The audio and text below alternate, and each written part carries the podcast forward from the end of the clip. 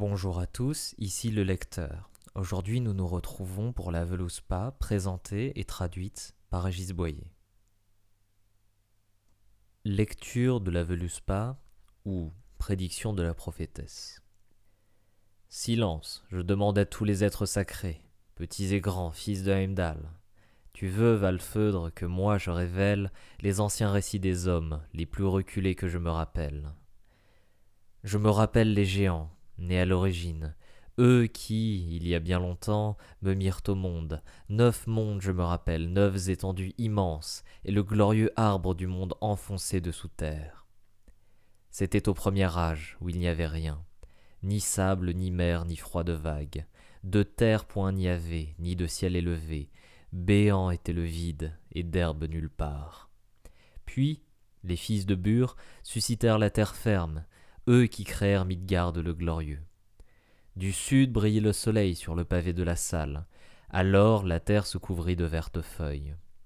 Le soleil du sud, le compagnon de la lune, étendit la dextre vers le rebord du ciel. Le soleil ne savait où il avait sa place, la lune ne savait quelle force elle avait, les étoiles ne savaient où elles avaient leur site. Alors tous les dieux montèrent sur les sièges du jugement, divinité suprême, et se consultèrent. À la nuit et à la lune décroissante, ils donnèrent un nom. Ils nommèrent le matin et le milieu du jour, la fraîche et la brune, et comptèrent le temps par année. Les Asis s'assemblèrent dans Idavölr. Tertre et temple, ils y érigèrent. Forges placèrent, joyaux forgèrent, tenailles façonnèrent et firent les outils. Aux tables jouèrent dans le clos, joyeux étaient de rien ne manquer en fête d'or. Jusqu'au jour où parurent trois filles géantes, toutes puissantes, venues de Jotunheim. Alors tous les dieux montèrent sur les sièges du jugement, divinité suprême, et se consultèrent pour savoir quel peuple les nains devaient créer du sang de Brimir et des eaux de Blin. Il y avait là Motsoknil, devenu le plus grand de tous les nains, et Durin, le second. Des êtres à forme humaine ils firent en grand nombre, les nains dans la terre comme Durin le prescrivit.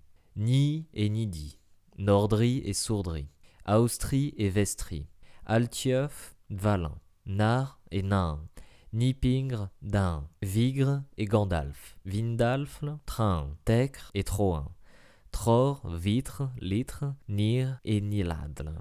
Voici les nains, Régine et Ratsvindr, justement dénombrés. Fili, Kili, Fundin, Nali, Hepti, Vili, Hanal, Zviol, Flal, Hunbeli, Flaegle et Loni, Haulvengel, Yali, Eikinskialdi. Tant d'énumérer aux humains la lignée des nains de Dvalin qui jusqu'à Lothar descend. S'y trouvait Draupnir et Dolktlasil, Hal, Haugspoli, Lievengel, Gloi, Skirfir, Virfir, Skafidl, Hai, Alfl et Ingvi, Eikinskialdi, Fialal, Flosti, Finl et Guinard. Toujours remonteront en comme vivront les générations jusqu'à Lothar. Jusqu'à ce que trois Aziz sortent de la troupe, puissants et bienveillants. Revenant à la maison, trouvèrent sur le sol de peu de forces douées Ascre et Embla, privés de destinée. Ils n'avaient pas d'esprit, ils n'avaient pas de sens, de sang ni de son, ni de saine couleur. Odin donna l'esprit, Hönil donna le sens, Lodur donna le sang et les saines couleurs. Je sais que se dresse un frêne, s'appelle Yggdrasil, l'arbre élevé, aspergé de blanc remous. De là vient la rosée qui dans le vallon tombe, éternellement vert il se dresse au-dessus du puits d'Ourdre. De là sont venues les vierges savantes en maintes choses, trois sorties de la mer sous l'arbre placé. L'une s'appelle Ourdre, l'autre Verdendi, taillée des bûches de bois. Skuld, la troisième. Elles firent des lois, elles fixèrent la vie des fils des hommes et la destinée des mortels. Elles se rappellent la première bataille au monde, quand ils percèrent de leurs lances Goulveig, et dans la halle de Har la brûlèrent trois fois brûlèrent, trois fois renée avec insistance. Pourtant, elle vit encore. La brillante, on l'appelait. Quelques maisons qu'elle visita, la sorcière, l'habile voyante, sachant manier la baguette, ou qu'elle le pouvait pratiquer la magie, ensorceler les esprits séduits, toujours faisait la joie des méchantes femmes. Alors tous les dieux montèrent sur les sièges du jugement, divinité suprême, et se consultèrent. savoir si les Asis paieraient le tribut ou si tous les dieux recevraient offrande. Odin fit voler la lance et tira parmi le peuple. Ce fut la première bataille au monde. Rompu fut le rempart du royaume des Aziz. Le champ resta au van vainqueur. Alors tous les dieux montèrent sur les sièges du jugement, divinité suprême, et se consultèrent. Qui avait rempli tout l'air de poison et à la famille des géants promis l'épouse d'ordre? Thor seul combattit là, gonflé de colère. Il reste rarement inactif quand il apprend de telles choses. Rompus furent les promesses, les paroles et les serments tous les fermes accords conclus entre eux. Elle sait que de Heimdall, le corps est caché sous l'arbre sacré, familier du ciel clair. Il s'asperge à la cascade boueuse du gage d'Odin. En savez-vous davantage, ou quoi? Seule elle était assise dehors quand arriva le vieux, las très farouche, la regarda dans les yeux. Que me demandez-vous? Pourquoi me mettre à l'épreuve? Je sais bien, Odin, où tu as caché ton œil, dans le glorieux puits de Mimir. Mimir boit l'hydromel chaque matin, dans le gage de Valfodre. En savez-vous davantage, ou quoi? Le père des armées choisit pour elle anneau et collier. Elle obtint sagesse, clairvoyance et magique science. Elle vit toujours plus loin dans l'étendue des mondes. Elle vit les Valkyries, venues de loin, prêtes à chevaucher jusqu'à la demeure des dieux. Skuld tenait le bouclier, les autres étaient Skoegul, Gunl, Hildle, Gundul et Gjalskegul. Voici énumérées les femmes du seigneur des armées prêtes à chevaucher par la plaine des Valkyries. Je vis de Baldre, le dieu ensanglanté, le fils d'Odin, la destinée cachée. Se dresser, pousser plus haut que la plaine, grêle et très belle la branche de Guy. Sorti de cet arbre qui grêle, semblait le douloureux trait funeste que lança Hödl. Le frère de Baldre était né trop tôt. Celui-là n'avait qu'une nuit, le fils d'Odin qui le tua. Ne se lava plus les mains, ni ne peigna sa chevelure, tant que sur le bûcher ne fut porté l'assassin de Baldre. Mais Frigg pleurait d'en salir, le malheur de la Valhall. En savez-vous davantage, ou quoi? Alors, Vali sut comment tresser les chaînes du combat. Ils étaient plutôt rudes, les liens faits d'intestin. Elle vit enchaîner sur Ren van Lundl un fourbe de forme semblable à Loki. Là, siège Sigyn, bien que, du lot de son mari, elle ne soit point remplie d'allégresse. En savez-vous davantage ou quoi? De l'est, un fleuve verse au vallon venimeux, épais et saxe, il s'appelle Slid.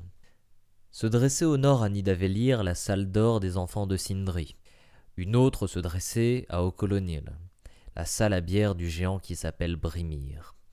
Elle vit se dresser une salle loin du soleil, à Nastlund, porte tournée au nord, des gouttes de poison tombent par les lucarnes, cette salle est tressée d'échines de serpents.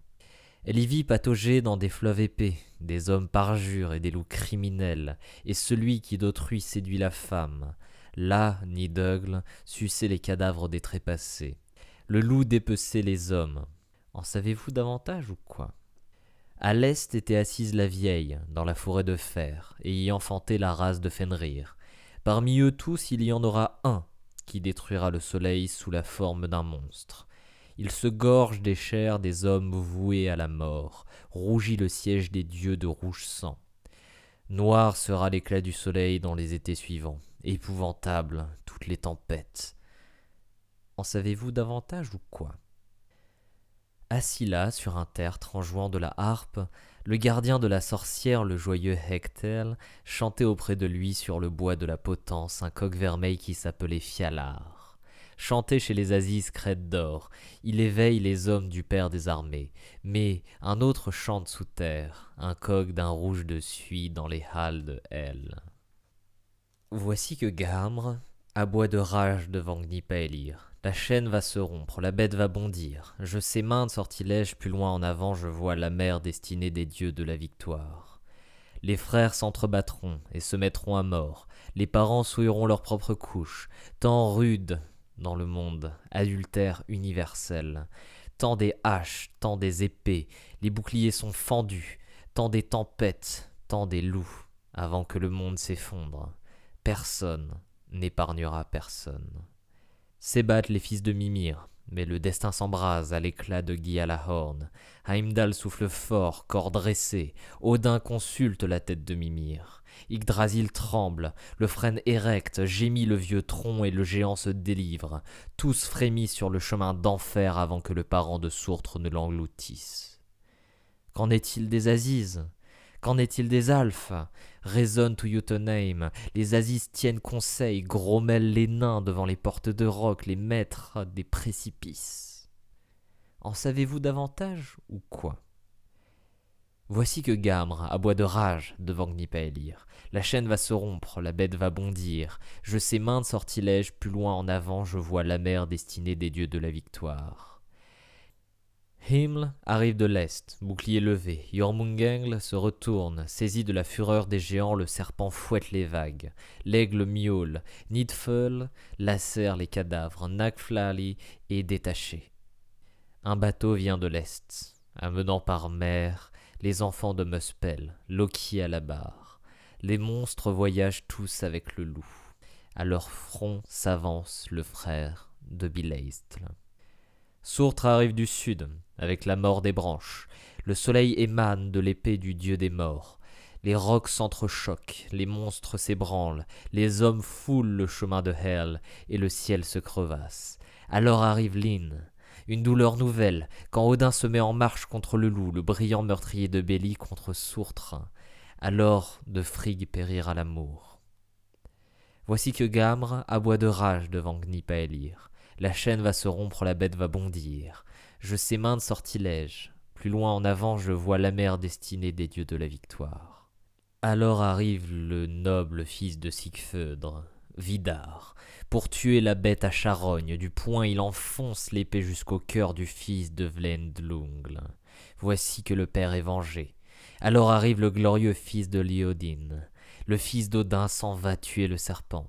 Oxy en courroux la sentinelle de Midgard. Tous les hommes vont déserter leur demeure. Le fils de Fjölgin, épuisé, recule de neuf pas devant la vipère sans craindre la honte. Le soleil s'obscurcit, la terre sombre dans la mer, les luisantes étoiles vacillent dans le ciel, ragent les fumées, ronflent les flammes, une intense ardeur joue jusqu'au ciel. Voici que Gamle aboie de rage devant Gnipaelir. La chaîne va se rompre, la bête va bondir. Je sais maintes sortilèges plus loin en avant, je vois la mer destinée des dieux de la victoire. Elle voit émerger une seconde fois, une terre de l'onde, éternellement verte, coulent les cascades au-dessus, plane l'aigle qui, dans les montagnes, pourchasse les poissons. Les Asis se rassemblent dans Edavel. Du serpent puissant s'entretiennent, se remémorent les grands événements et les runes anciennes de Fimbultyr. Là vont se retrouver dans la verdure les merveilleuses tables d'or qu'au jour d'autrefois possédaient les peuples. Sur les champs non ensemencés croîtront les récoltes, tous maux seront réparés, Baldre va revenir. Hödle et Baldr habiteront les lieux de victoire de Hlopl, seigneur du séjour des morts. En savez-vous davantage ou quoi? Hunil sait choisir le rameau fatidique, et les fils des deux frères bâtissent dans le vaste séjour des vents. En savez-vous davantage ou quoi? Elle voit une salle se dresser, plus belle que le soleil, couverte d'or à Gimlé. C'est là que les fidèles troupes vont habiter et pour l'éternité jouiront du bonheur. Alors arrive d'en haut au dernier jugement, le puissant, le magnifique, celui qui tout gouverne. Arrive en volant le sombre dragon, la vipère étincelante, descendu de Nidafiol. Il porte en son plumage, plane par-dessus la plaine, des cadavres, Nideugle à présent. Elle va disparaître. Et c'est ainsi que nous finissons la lecture de la Veluspa, présentée et traduite par Régis Boyer dans le recueil de L'Eda poétique. C'était le lecteur. Lisez, aimez, partagez.